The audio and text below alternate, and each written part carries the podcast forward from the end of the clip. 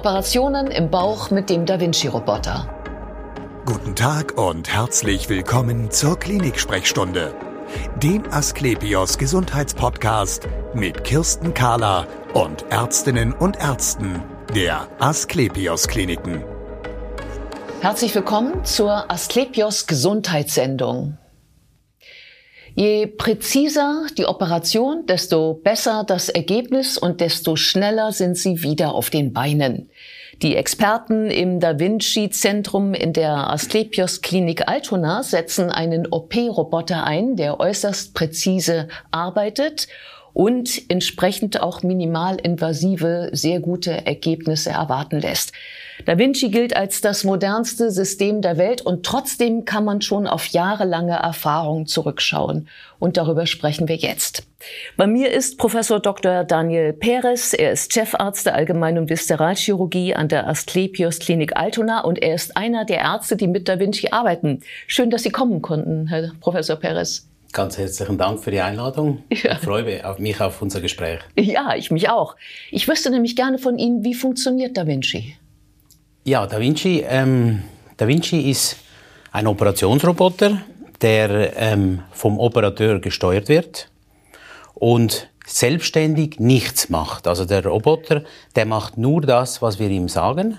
Und das ist ein Telemanipulator, nennen wir das. Also das ist ein Gerät, was die Bewegungen, die der Operateur am, an der Konsole, an der Steuerungskonsole äh, durchführt, direkt ins Innere des Patienten überträgt. Ah, ähm, das finde ich so spannend, dass Sie da gleich drauf kommen, dass Sie sagen, also der macht nichts von alleine, keine Sorge, sondern der ist, wie soll ich es nennen, ein verlängerter Arm für Sie, kann man das so sagen? Ganz genau. Also bis vor kurzem, wo wir noch die laparoskopischen Eingriffe durchgeführt haben, die man ja teilweise auch heute noch durchführt für äh, weniger komplexe Eingriffe, ähm, ähm, waren wir direkt am Patienten mit den Instrumenten. Also wir hatten einen direkten Kontakt zwischen dem Operateur, dem Instrument und dem Patienten.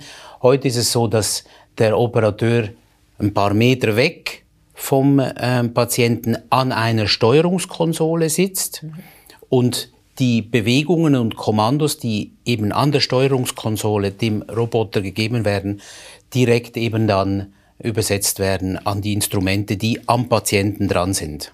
Wie weit sind Sie denn dann von dem Patienten weg von seiner Liege? Also man ist rein theoretisch, und darüber hat man ja in der Vergangenheit nachgedacht, dass man das ja auch über große Distanzen machen könnte. Das hat sich aber nie durchgesetzt. Also man ist eigentlich immer im, im Saal als Operateur. Also man ist ähm, ein, zwei Meter neben dem Patienten. Also das heißt, man hat das Team, man hat den Patienten immer auch im Blick. Ja. Was, ähm, was findet denn direkt am Patienten statt? Am Patienten, also das, solche Operationen können ja nur als Team durchgeführt werden. Und ähm, das Team besteht aus den, dem Pflegepersonal, also das ist eine OP-Pflegekraft, die steril ähm, neben dem Patienten mit den Instrumenten arbeitet. Plus zusätzlich ist immer auch noch ein ärztlicher Kollege, ein Assistent ähm, direkt neben dem Patienten und, ähm, und assistiert während der Operation. Ja. Also das ist, sagen wir, der operative Teil. Und dann ist natürlich die, die Narkoseärzte, die sind aber praktisch auf der anderen Seite dann des, des Vorhangs, praktisch des Operationvorhangs. Und ähm, angenommen, ich wäre jetzt wach als Patient, was würde ich von Da Vinci direkt vor mir sehen? Also wir hoffen natürlich nie, dass ein Patient wach ist ähm, während einer Operation. Das kommt auch nicht vor. Das gibt ja. es so nicht. Ähm, wenn das aber jetzt äh, rein äh, hypothetisch so wäre, dann würden Sie ein ähm, praktisch eine Säule sehen, eine etwa zweieinhalb Meter hohe Säule, die vier Arme hat, vier so circa 20 Zentimeter, 15 bis 20 Zentimeter breite Arme mit verschiedenen Gelenken. Ähm, und am Ende dieser Arme ist eine Halterung. Und diese Halterung ähm, ist dafür gedacht, dass die Instrumente dort festgemacht werden und auch während der Operation problemlos ge gewechselt werden können. Mhm. Weil man hat ja ein ganzes Portfolio verschiedenster Instrumente, die man für komplizierte Operationen eben braucht. Mhm. Ich habe gehört, das sind insgesamt vier Arme, vier die Arme. da im Einsatz sein können. Ja. Genau. genau. Aha. Und ähm, durch die, äh, das heißt also, es ist ja keine offene Operation, sie ist ja minimalinvasiv. Das heißt, kleine Löcher. Ja, die Schnitte sind etwa 8 mm groß. Also das, äh, das ist so, was man braucht, um diese Halterungen, ja. die es für die Instrumente braucht, eben in den Körper des Patienten einzubringen. Ja. Aber 8 mm ist natürlich, wenn man vergleicht zu den Schnitten, die man früher gemacht hat, mhm. ähm, einmal von oben bis unten, das ist natürlich für den Patienten sehr viel schonender und äh, das ähm, zeigt sich dann auch im frühen Verlauf, also früh postoperativen Verlauf, ja, äh, der, der Unterschied sehr klar. Also ja, äh, genau. schnellere Erholung, äh, schneller auf den Beinen, weniger Komplikationen. Weniger also nur wenige, mhm. weniger Schmerzen. Ja. Das sind nur wenige der Vorteile, die eine solche Technik hat für den ja. Patienten. Ja. Ähm, was äh, operieren Sie damit? Verschiedene Operationen. Also Generell gesprochen ist der äh, Da Vinci-Roboter dann gut, wenn man sich in, in einem anatomischen Bereich bewegt, der eng ist und, und äh, unübersichtlich. Mhm. Also wie, wie viele wissen, äh, wurde der Da Vinci ja schon äh, vor zwei Jahrzehnten erstmalig bei der Entfernung der Prostata durch die Urologen ja eingesetzt und wird ja immer häufiger eingesetzt, das ist eigentlich die Standardoperation. Und man kann sich gut vorstellen, dass im Becken, da wo die Prostata ist, also tief im männlichen Becken, ist sehr eng und unübersichtlich ist. Mhm. Ähm, und das ist eigentlich die beste ähm, Indikation, also das sind die besten Gründe, weshalb man einen solchen Roboter ähm, verwendet. Und hinter der Prostata ist ja das Rektum, also zum Beispiel bei, bei bösartigen Erkrankungen des, des Rektums oder Mastdarms ist, das, ähm, ist die Verwendung des Roboters eine sehr gute Sache. Und generell eben auch an anderen anatomischen ähm, Orten, wie zum Beispiel bei der Speiseröhre, wo man, wenn man im, im Brustkorb operiert, ja auch sehr enge Verhältnisse hinter dem Herz, hinter der Luftröhre, ähm, an der Wirbelsäule, an den großen Gefäßen entlang, ist das eng und ähm, bedarf eben einer sehr vorsichtigen, sehr präzisen und sehr kontrollierten Operationsweise. Ja, äh, genau, weil der, glaube ich, weil der ähm, Roboter Zittern ausgleicht, glaube ich. Ne? Das ist einer der Vorteile, ja. Also genau. ein Zittern äh, wird, wird rausgefiltert. Ja. Genau, und ja. weil er quasi 360 Grad Gelenke hat was ja andere genau, Instrumente also nicht so haben. Im Prinzip, genau. Also die klassischen minimalinvasiven Instrumente, eben wie die, wie die Laparoskopie, mhm. da hatte man ja sehr begrenzte Freiheitsgrade. Ja. Also es waren praktisch wie so Stäbchen, die man dann halt, mit denen man so operiert hat. Ja. Ähm, der Roboter ist praktisch eine, Mini, eine Miniaturhand. Ja. Also es ist im Prinzip wie, die hat praktisch die gleiche Bewegungsfreiheit wie die Hand des Chirurgen, einfach auf auf äh, miniaturisierte Weise. Die Instrumente sind, wie ich schon gesagt hatte, so um eben 8 mm groß. Ja. Wie lange arbeiten Sie schon mit Da Vinci? Also ich hatte das Glück, ähm, das erste Mal in den USA, in Amerika, in, in New York, ähm, war ich äh, damals als junger Chirurg an den ersten überhaupt durchgeführten viszeralchirurgischen, also bauchchirurgischen Operationen mit dabei und hatte dort meinen ersten Kontakt vor zehn Jahren. Mhm. Also etwas über zehn Jahre. Hatte dann das Glück, nach Hamburg zu kommen und da auch ähm, ähm, in dem Zeitraum auch etwa, etwas, etwas äh, weniger als vor zehn Jahren die erste solche Operation auch in Hamburg zu machen. Mhm. Mhm. Ähm, Dickdarmkrebs ist ja, glaube ich, etwas, äh, was mhm. häufig operiert wird mit Da Vinci, mhm. sicherlich auch von Ihrer Seite. Sie hatten ja vorhin schon angedeutet, äh, wer mich da in dem OP-Saal jetzt erwartet als Patientin und wie würde der jetzt diese Operation laufen? Ja, also als erstes ähm, natürlich die Standardverfahren, also die Narkose, dann die Desinfektion, Abdeckung und dann ähm, führt man eben diese, diese Zugänge äh, ein. Mhm. Das sind diese 8 mm Halterung für die Instrumente.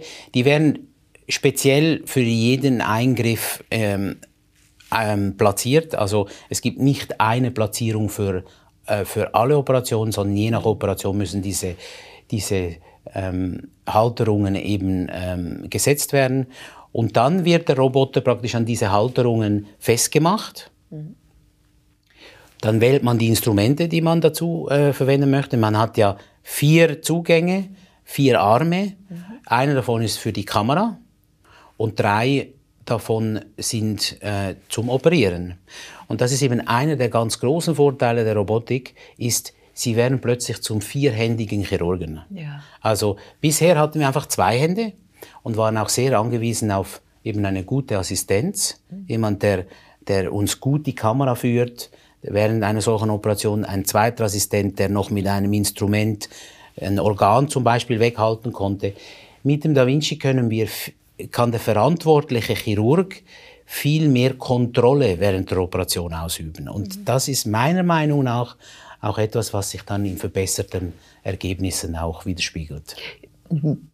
Bei all dieser Begeisterung gibt es noch etwas, was Sie nicht mit Da Vinci operieren würden? Ja, das gibt es auf jeden Fall. Ähm, also äh, sehr fortgeschrittene Tumorerkrankungen, zum Beispiel äh, Tumorerkrankungen, die, die die Organgrenze überschreiten, ähm, die, äh, wo man mehrere Organe rausnehmen muss. Das ist ein Grund, wo wir ähm, ähm, auch heute noch offene Operationen durchführen. Es ist auch so, dass man auch noch klassisch laparoskopische Eingriffe durchführt, insbesondere solche, die nicht so komplex sind, die nicht so, so diffizil sind. Ähm, die kann man auch heute noch sehr gut, äh, klassisch laparoskopisch. Aber für Ersterkrank Ersttumorerkrankungen, ähm, die man minimalinvasiv operieren will, ist der Roboter, denke ich, heute der Goldstandard. Ja, ja. Ähm, und warum, warum dann überhaupt noch die klassische laparoskopische Operation? Also der Roboter ist natürlich aufwendig, auch auch kostspielig, muss man ganz klar sagen.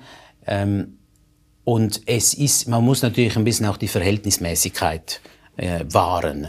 Also für jetzt sagen wir eine ähm, wenig komplexe Operation, das gibt es tatsächlich, ist, wäre jetzt die Verwendung eines Roboters eigentlich äh, ein übertriebener Aufwand, ja. der auch die, die Qualität nicht äh, wesentlich jetzt äh, verbessern würde.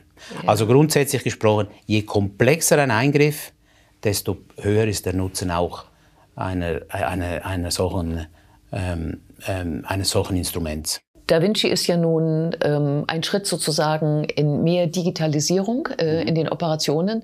Sehen Sie da noch eine weitere Entwicklung ähm, als nächsten Schritt sozusagen, der dann dem Patienten angeboten werden kann? Ja, auf jeden Fall.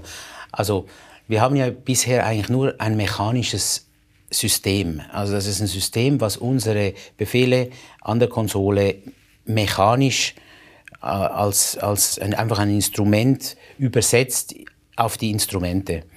Ähm, was wir bisher nicht haben, ist ähm, einen Roboter, der auch ein bisschen versteht, was passiert. Mhm. Und ich denke, das ist die nächste Generation. Und wir sind noch, ich denke, wir sind nicht so weit davon entfernt, dass wir Roboter verwenden, die eben auch ein bisschen mitverstehen, was wird gerade gemacht. Vielleicht dem, äh, dem Operateur, also dem Chirurgen auch ähm, gewisse Hinweise während dem Operieren gibt und sagt zum Beispiel, das ist, ein, das ist eine Struktur, die man schonen sollte, das ist ein Nerv, den man nicht jetzt verletzen sollte. Also ich glaube, das ist der erste Schritt, dass, äh, äh, dass Systeme verwendet werden, die verstehen.